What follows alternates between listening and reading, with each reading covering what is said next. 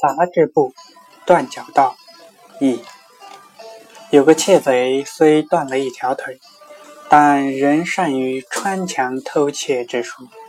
有一天夜里，这名断脚道跟另外两个窃贼潜入一大户人家中行窃。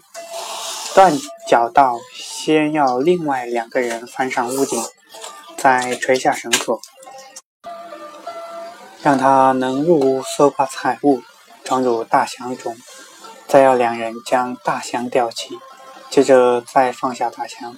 如此连续三次后，断脚道突然想到，大箱上去后，他们是否会丢下我不管？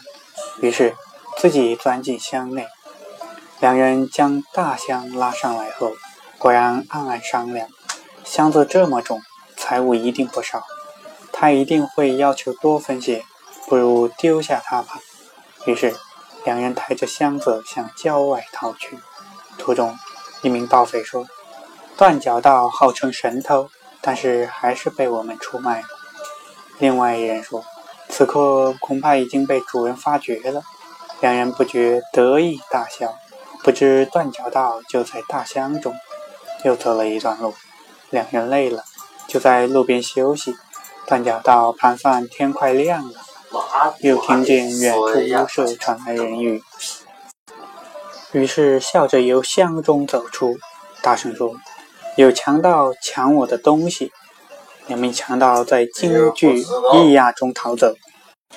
于是断脚道获得了全部的赃物。